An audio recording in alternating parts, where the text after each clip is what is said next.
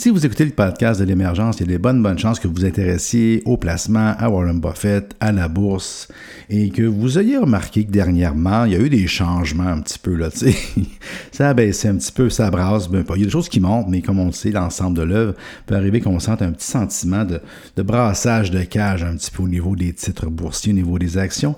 Alors, mon invité d'aujourd'hui, le président de Barrage Capital, Patrick Tagnard, va venir nous parler de ce que lui perçoit la différenciation en deux termes qu'on va souvent confondre. Je vous dis pas c'est lesquels parce que je vais vous écouter le podcast, mais il va nous faire la différenciation en deux termes qu'on utilise souvent en même temps dans la même phrase et il va nous dire que c'est pas tout à fait la même chose. Il va nous expliquer pourquoi.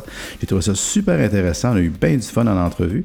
Donc encore une fois, je me suis rendu dans les bureaux de Barrage Capital pour l'interviewer et euh, je vous souhaite une très bonne écoute. Mon nom c'est Pierre-Luc Poulain, comme vous le savez, du podcast de l'émergence, formateur ou auteur intervieweur est toujours intéressé par ce que les gens ont à dire. Allez, bonne écoute.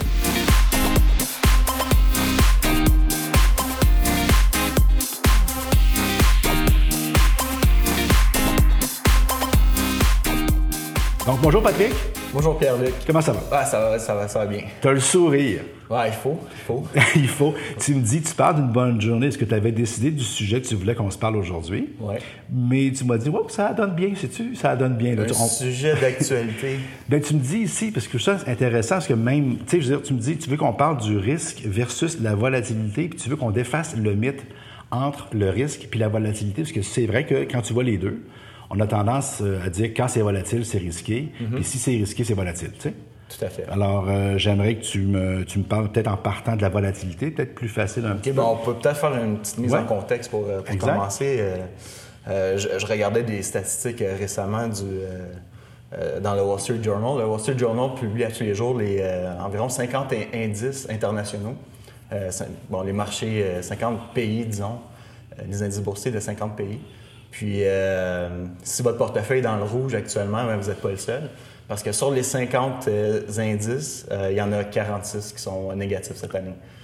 Il y en a 4 seulement qui sont positifs. On parle de la Nouvelle-Zélande, du Brésil, puis deux, deux autres pays. Deux autres pays qu'on souvient Ouais, c'est ça qu'on ne suit pas vraiment. là. Donc, euh, si votre portefeuille euh, va moins bien cette année, ben, vous n'êtes pas le seul. Ben, il parlait même dans les marchés émergents, l'indice des marchés émergents est en baisse, Mhm. euh, le- même peut-être pas la Chine, mais la... Non, la le- Chine est en baisse La Chine est en 20, baisse, 20% cette année. puis les- le Japon. Donc, autrement dit, là, on peut parler d'une baisse généralisée. Puis les États-Unis sont en hausse. Euh, baisse, hier, mais là, en date d'aujourd'hui, on peut peut-être préciser qu'aujourd'hui, c'est le 25 octobre. OK.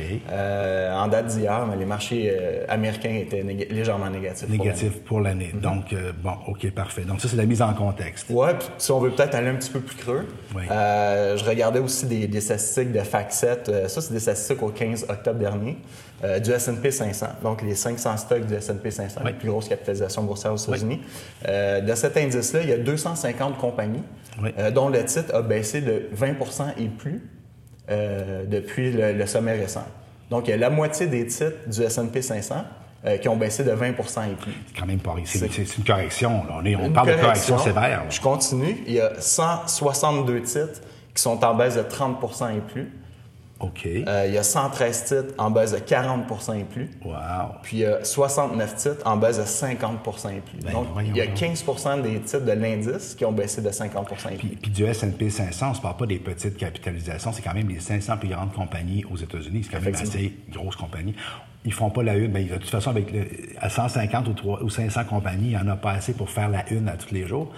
Mais c'est super intéressant, ça. C'est euh, wow. Donc, si vous avez les investisseurs qui nous écoutent, si vous avez des- quelques titres en portefeuille qui vont moins bien, qui ont baissé de 30, 40, même 50% ben dites-vous que c'est pas unique. Euh, C'est quand même assez généralisé dans le marché qu'il y a des titres. on n'est pas tout seul.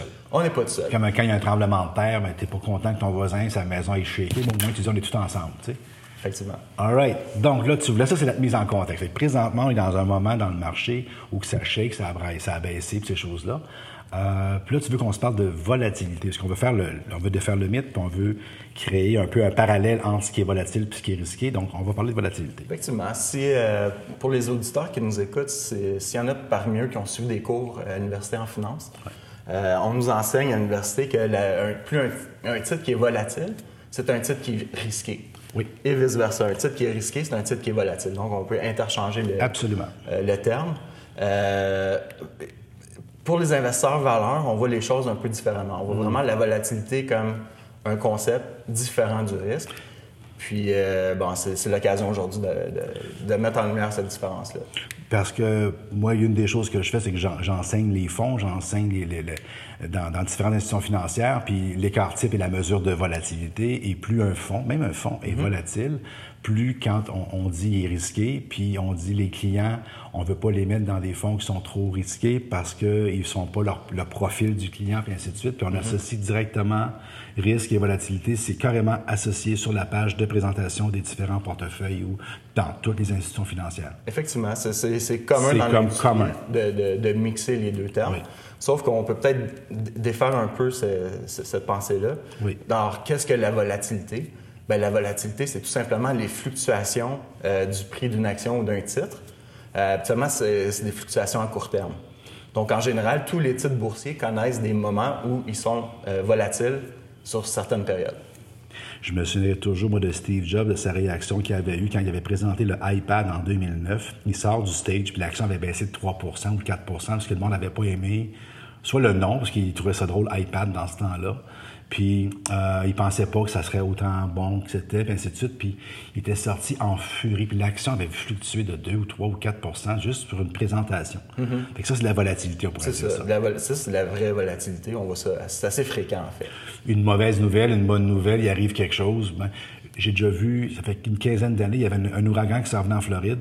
Puis la bourse réagissait en faisant monter les actions de Home Depot, puis en faisant baisser les actions de AIG, mhm. parce que l'ouragan s'en venait faire un massacre, puis l'assurance n'aurait pas tout. Bref. L'effet de la volatilité, c'est que ça bouge, autrement dit. Ça bouge, puis le plus souvent, mais c'est à court terme. Puis c'est à court terme. C'est à court terme, absolument. OK. Tandis que le risque. Oui, mais c'est ça, il faut, là, faut parler de ça. C'est ce qui nous importe en tant qu'investisseur à long terme, c'est ce qui est important pour, pour nous. Mais c'est vraiment les probabilités euh, de perte permanente sur le capital investi. Ça, c'est une belle nuance, C'est une belle, belle perte permanente. Donc, pas sur papier, pas à court terme, mais dire ça vaut plus rien. Comme Nortel, ben- on va dire, on prend un exemple extrême. Mm-hmm. Nortel, c'était très risqué. C'était volatile, mais c'était aussi très risqué parce que mm-hmm. c'est devenu une perte permanente. Mm-hmm. Euh, donc, le risque provient surtout du fait d'acheter des titres euh, de compagnies qui détruisent la valeur pour les actionnaires. Donc, peut-être une citation de Buffett qui peut illustrer ça euh, de façon assez colorée. le temps est le meilleur ennemi d'une bonne entreprise et le pire ennemi d'une mauvaise entreprise. C'est-à-dire qu'à travers le temps, euh, une bonne entreprise va créer de la richesse pour ses actionnaires. Puis pour l'investisseur à long terme, c'est ce qui est important, c'est une entreprise qui crée de la richesse à long terme. Euh, par contre, euh, pour quand vient le temps d'une mauvaise entreprise, c'est-à-dire qu'il n'y a, pas d'une entreprise qui n'a pas d'avantage compétitif ou qui est, dirigée par des dirigeants peu compétents ou de mauvaise foi, on a vu ça, ben ça, ça va détruire la richesse pour les actionnaires à long terme. Ça, c'est le vrai risque pour l'investisseur. C'est ces mauvaises entreprises-là qui vont détruire la valeur des actionnaires à travers le temps. Tandis que la volatilité à court terme, il n'y a pas vraiment de lien euh, avec cette, euh, ce risque-là. Non, parce qu'on parle, on parlait d'Apple, on peut parler des entreprises dominantes présentement. Ils sont volatiles, puis il en demeure pas moins, Amazon ou peu importe, qui des mm-hmm. compagnies à la base créent d'immenses valeurs pour les actionnaires. C'est que le prix auquel se vend, le prix se vend de façon très euh, aléatoire, pas aléatoire, mais presque. Mhm. Mais sauf que le fond de l'entreprise est très solide, très, très un bon bilan avec. Euh, Effectivement. Tu, soulèves l'exemple d'Apple. Euh...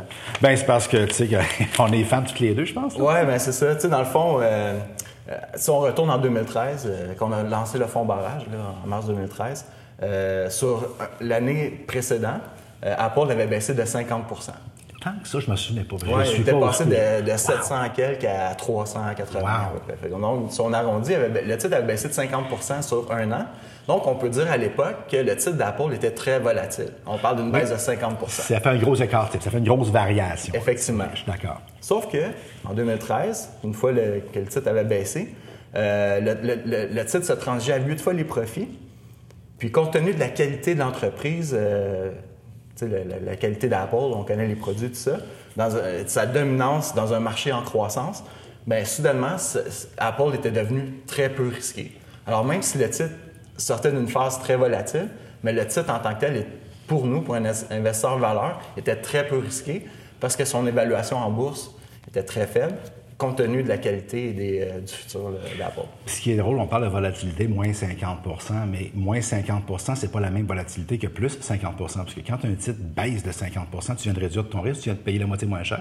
Effectivement. Tandis que si le titre augmente de 50% c'est le même écart type, mm-hmm. mais il vient d'augmenter de 50% fait que tu es comme plus risqué en un peu. plus risqué parce que tu payes plus cher. Tu peux être plus surévalué. Absolument. Mm-hmm. Tout à fait. Euh, et il y a un gestionnaire qu'on admire bien aussi, euh, Howard Marks de Oakmark, euh, qui, qui, distingue bien la, volatilité du risque pour un investisseur. Il dit en gros, on peut sortir intact d'une période volatile, mais on peut difficilement se remettre d'une perte en capital permanente. Hein, une fois qu'on a perdu l'argent de façon permanente, c'est difficile de, de, se refaire avec du ben, capital perdu. Donc, c'est pratiquement impossible. Tandis que la volatilité, c'est facile de euh, s'imaginer qu'on peut passer au travers d'une période qui est volatile puis de, s'en sortir intact. Euh, mais comment un investisseur, parce que ça, c'est. Là, on jase, là, tu sais, ça dure 10 minutes, c'est bien le fun, mais. Mais euh, les journaux, la radio, les nouvelles, les sites Internet, euh, quand ça se met à virer de bord, puis tout ça, ça il amplifie. Ça fait comment qu'un investisseur devrait réagir face à la volatilité? Bon. Euh, c'est clair que la volatilité, c'est pas une chose qui est agréable pour l'investisseur. C'est jamais le fun de voir son portefeuille baisser de 10-15% Je pense qu'il n'y a personne qui aime ça. surtout dans comme, une période comme on vit actuellement, les, les, portefeuilles à peu près baissent. Donc, c'est pas, pas quelque chose qui est agréable pour l'investisseur. Euh, on peut comparer la volatilité des marchés à, disons, à des turbulences en avion. Hein? Je connais personne qui adore euh, subir les, turbulences lors d'un vol en avion.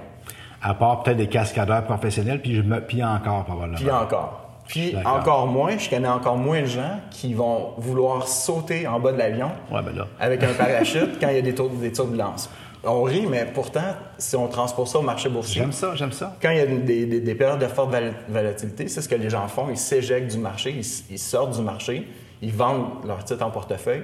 Euh, pour revenir une fois que la tempête est passée. Ah, c'est intéressant. C'est la première fois que je la vois sur cette... J'aime beaucoup les images, moi. Tu sais, quand j'enseigne puis quand je parle, j'aime les images. C'est la première fois que je l'entends même, je l'adore. Effectivement, que quand ça brasse en avion, euh, t'aimes pas ça, mais de là à dire je vais sauter en parachute, tu dis OK. Fait que sortir dans le fond d'une action ou d'un fond, peu importe, quand ça brasse trop, c'est l'équivalent de euh, se tirer un peu en, parachute. On va atterrir, mais on vient de manquer euh, le reste du voyage, dans le fond. Bon, on n'arrivera pas à destination. On n'arrivera pas à destination. Puis, or, une règle de base en, investissement, mais c'est d'acheter quand c'est bas et de revendre quand ah, c'est haut. celle-là, oui, c'est ça, oui. Mais quand il y a des périodes volatiles, les gens font exactement le contraire. Ils vendent quand ça baisse parce qu'ils deviennent inconfortables, ils deviennent inquiets, tout ça. Puis ils rachètent une fois que le marché a repris euh, du tonus. Ou une variation qui pourrait faire aussi mal, c'est que tu vas acheter à la baisse en pensant que tu as pogné le bas, mais ça baisse d'un autre 20 ou 30 c'est ça. Fait que là, tu viens de te remettre dedans, mais tu fais Ah, j'ai fait une erreur encore parce que ça, ça a baissé encore plus que je pensais que ça baisserait. C'est ça, mais, mais c'est pas parce qu'un titre baisse après qu'on l'ait acheté que c'est forcément une erreur. C'est plus à long terme qu'on, que, que, la valeur de la, du titre va, va, faire surface, puis ça, ça va être reflété dans, dans, le prix de l'action. C'est plus à long terme qu'on va savoir si euh, notre thèse de départ était bonne ou pas. Long terme, quand tu dis, toi, long terme, c'est, sur quelle base? Ben, habituellement, un, un investisseur là, qui, qui, pense à long terme devrait viser au moins 3 à 5 ans. 3 à 5 ans. Idéalement plus. Oui, hein? Idéalement plus. De 5 ans, c'est une barrière psychologique là, mm-hmm. euh, importante. Mm-hmm. OK. Puis comment tu vois ça, la bourse, là, tout le monde qui se, qui se, qui se transige, puis qui se vend, puis qui s'achète, puis tout ça, là, comment tu comment évolues? Parce qu'un investisseur valeur, tu regardes la bourse aller, puis tu dis, ils sont pas tout à fait de toute valeur, la gang qui se transige les actions. Là. Ouais. Comment tu vois ça? On, on pourrait décrire, la, on pourrait voir la bourse comme un mécanisme euh, de transfert de richesse entre ceux qui sont, euh, qui sont impatients vers ceux qui sont patients. Puis, en période de volatilité, c'est exactement ce qui se passe. Ceux qui sont impatients, ceux qui sont euh, qui voient plus à court terme, disons, qui deviennent plus émotifs, bien, ils vont avoir tendance à vendre des bons titres qui baissent. Puis ceux qui sont patients, mais ont surtout tendance à les acheter ou garder leur titre en portefeuille. Puis éventuellement, ben c'est vraiment ça qu'on voit. C'est un mécanisme de transfert de richesse entre ceux qui sont impatients. Ça a bien, bien du bon sens. que quand on y pense comme il faut, si tout le monde capote puis vend, tu te demandes toujours c'est qui qui achète? C'est ça. Parce qu'il y en a un qui est calme puis qui achète. Quand tout le monde vend en panique, même à moins 50% il y en a un quelque part qui dit Ah, ben, sais-tu quoi? Oh, On va l'acheter, moi. Puis il y en a toujours un. Effectivement. Puis si on regarde l'histoire, euh, historiquement, les meilleurs investisseurs, on parle de Buffett, mais il y en a un paquet d'autres, Ouais. ben, souvent, ces, ces investisseurs-là vont avoir tendance à acheter quand tout le monde vend. Oui, puis c'est pas évident. C'est pas toujours évident. Ils sont faits. Il faut qu'ils soient comme faits de façon un peu spéciale dans leur tête, je pense, non? Euh, oui. Euh, ben déjà, un investisseur qui a un horizon d'investissement à, plus long terme euh, peut être capable de, faire la distinction entre la volatilité et le risque. Aussi, un investisseur qui reste rationnel dans ses décisions, ben, il va être capable de mettre de côté ses émotions. Puis quand ça brasse, ben, il va être capable de, de se dire, OK, la, valeur d'un tel titre n'a pas vraiment euh, changé, même si le marché boursier a, baissé. Euh, donc, il va être capable de voir, de reconnaître la valeur d'un titre, puis de voir à, long terme. Puis éventuellement, ben, c'est ça. de- ben, en fait, c'est de saisir les opportunités quand elles passent. Puis c'est après ça, c'est d'être patient, de laisser le temps euh, faire les- son travail. Puis euh, si c'est une bonne entreprise, ben, éventuellement, l'investisseur va récolter les fruits de, de cette décision-là. C'est drôle que les gens sont impatients pour des titres à la bourse, mais ils vont acheter, mettons, leur maison ou quelque chose du genre, puis ils vont être comme, on dirait, comme plus patients ou ils vont pas se casser la tête autant avec leur investissement. Mhm, effectivement. Fait que si on, on prend l'analogie d'une maison, tu sais, si, euh, si les maisons étaient cotées à la bourse, disons vous, vous êtes propriétaire. De- drôle, ça. Vous êtes, vous êtes propriétaire de votre maison, euh, puis votre maison est cotée à la bourse. Donc à chaque jour, à chaque seconde, vous pouvez voir combien les investisseurs sont prêts à payer pour votre maison. Euh, si éventuellement le prix de votre maison à la bourse euh, baissait de 5 ou 10% soudainement parce qu'il y a une guerre en Corée où Trump a envoyé un tweet que les marchés n'aiment pas, mais si le prix de votre maison baisse soudainement de 5 à 10 mais c'est- je pense que ce serait un peu ridicule pour le propriétaire de vendre sa maison sur la bourse immédiatement parce que le prix a baissé euh, soudainement. Mais pourtant, si on transpose ça à la bourse, ben, c'est ce qu'on voit euh, fréquemment quand les marchés baissent. Les gens, ils paniquent, ben, ils, cèdent à la tentation de- C'est un autre bel exemple, la maison. J'aimais ton exemple de l'avion, puis l'exemple de la maison, je l'aime parce que tu dis, mais comment que le prix baissera ou montera? Je sais ce que j'ai, je connais mon terrain, je regarde ma maison, je, je sais comment le quartier, je suis habitué, puis je dis, non, non, non, non, on se laisserait pas imposer un prix par quelqu'un d'autre. On sait ce que ça vaut, on sait le quartier, on sait tout ça. Puis on partirait pas en émotion tant que ça. Effectivement. Mais parce qu'il y a des prix à chaque seconde, puis quand on écoute CN, si CNBC, CNBC je pense que tu vois rouler les... Ils sont au, au- avant que les marchés rouges, je sais pas si tu l'écoutes de temps en temps. Là, moi, écouté un petit peu, puis j'ai arrêté, ça me stressait. du coin de l'œil. Tu vois rouler là, avant que le marché rouvre, je pense au dixième de seconde pour montrer combien de temps il reste avant que le marché ouvre. Mhm. Puis avant que le marché ferme, il y a un espèce de compteur qui vont au dixième de seconde, puis ça roule à l'écran comme pour créer un effet de casino quasiment. C'est ça. Fait que c'est c'est facile pour les, les gens qui, euh, qui qui sont pas rationnels de se laisser emporter par ce genre de choses-là, mais tu en as parlé, tu en as touché un mot un peu. Euh, Il y a vraiment une distinction à faire entre la valeur d'une entreprise et son prix en bourse. Euh, puis des fois, les, les deux ne se suivent pas nécessairement. C'est des périodes plus volatiles comme aujourd'hui. Euh, mais par, par contre, à long terme, le, le prix d'une action va finir par refléter la valeur intrinsèque d'une entreprise. Donc, l'investisseur qui est opportuniste et patient peut se servir des marchés qui sont volatiles, euh, comme on voit actuellement, pour acheter des titres qui ont fortement baissé, mais qui, dont la valeur est toujours intacte. Et éventuellement, ben, ces investisseurs-là vont être, euh, vont être Ils vont être récompensés. récompensés.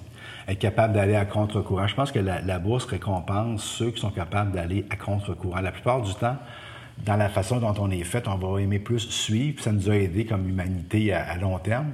Mais à la bourse, les moutons, comme j'ai toujours dit, les moutons se font tondre hein, en général. Effectivement. Euh, donc, il faut voir un peu la volatilité comme le prix à payer pour obtenir des rendements supérieurs à long terme. Ça, ça, ça shake, mais c'est pas fait pour tout le monde. C'est pour ça que c'est pour ça que les gens vont engager. on va faire un plug ici. Des gens comme chez Barrage Capital avec vous autres. J'imagine que vous aimez ça, la volatilité. Euh, on, ben, on aime, ça. Le, mot est fort, peut-être. Mais nous, notre travail pour nos investisseurs, c'est en, fait, c'est de, rester rationnel en période de volatilité comme ça. Puis de, s'assurer que nos titres en, en portefeuille maintiennent leur valeur. Donc, vous êtes un peu comme vous êtes toujours en train de réanalyser, autrement dit, quand vous les avez achetés pour les mettre en portefeuille, vous avez fait une première analyse. Mais j'imagine que par la suite, vous les suivez, vous les regardez, puis vous observez la volatilité, puis vous vous re-questionnez à savoir est-ce qu'on a toujours bien fait, est-ce que c'est toujours une bonne entreprise? C'est ça, mais c'est ça, ça n'arrive pas tous les jours. Ça n'arrive pas tous les jours, Parce surtout que- quand les, les entreprises annoncent leurs résultats. Là, on réévalue notre évaluation. Euh, par contre, on n'hésitera pas à se servir de la volatilité à court terme pour balancer le portefeuille, vendre des titres qui ont, qui ont moins baissé pour acheter d'autres titres qui ont plus baissé par rapport à leur valeur. Donc, ça, c'est notre travail de tous les jours. Est-ce que tu as d'autres choses à rajouter? Est-ce qu'on arrive à la fin? On pourrait terminer sur une, une citation de Warren Buffett. Ah, toujours agréable à citer, ce, cher Warren. Euh, en anglais, il dit Price is what you pay and value is what you get. Euh, si on veut traduire ça par euh, le prix, c'est ce que vous payez et la valeur, c'est ce que vous obtenez. Donc, il y a encore la distinction entre le prix à la bourse et la valeur intrinsèque. Ben, c'est super. Ben, je te ben, remercie merci, Pierre-Luc. Merci. Bye. Bye. Donc, encore une fois, une très bonne explication de Patrick. Écoutez, moi, j'ai, j'ai aimé ça. Je savais, qu'il, je savais qu'il y avait une différence, mais ça m'a vraiment aidé à comprendre encore plus la différence qu'il y avait entre le risque et la volatilité.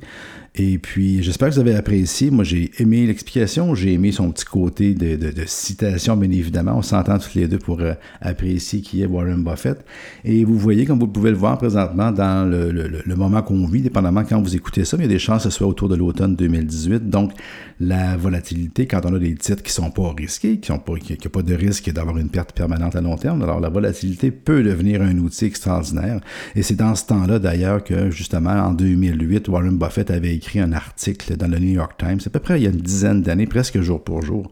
Et lui, il sifflotait un petit peu. Il voyait que ça brassait, mais lui, il sifflait parce que pour lui, c'était comme s'il y avait des ventes euh, le, jour d'après Noël, le Boxing Day qu'on appelle. Alors lui, il avait dit en pleine page du New York Times, je sais pas ce que vous autres vous faites, mais moi j'achète. Alors il s'était fait un plaisir d'aller acheter ce qui avait été très volatile, mais qui, selon lui, était très peu risqué. Et il a fait des rendements faramineux depuis ce temps-là. Donc, ben, merci d'avoir été à l'écoute, d'avoir écouté jusqu'à la fin. C'était Pierre-Luc Poulain, donc chez Barrage Capital. Il y en a un autre qui s'en vient. On en a enregistré deux euh, dans la journée. Donc, il y en a un autre qui s'en vient au mois de décembre. Vous allez trouver ça super intéressant aussi. C'est très différent, mais euh, restez à l'écoute. Continuez d'écouter. J'aime ça. Je vous regarde aller. Je sais pas votre nom, mais j'aime toujours voir les téléchargements puis les gens qui viennent écouter ça la, journée même, la, semaine suivante, ou même des fois des gens qui, qui, écoutent deux semaines après. Ou je sais pas si c'est les mêmes qui reviennent, qui l'écoutent de plusieurs fois. Mais en tout cas, je trouve ça le fun ici dans mon studio de voir les statistiques continuer d'augmenter puis d'avoir que les gens continuent d'écouter, de, même jusqu'à la fin. Donc, merci d'avoir été là et puis on se revoit la semaine prochaine. Bye!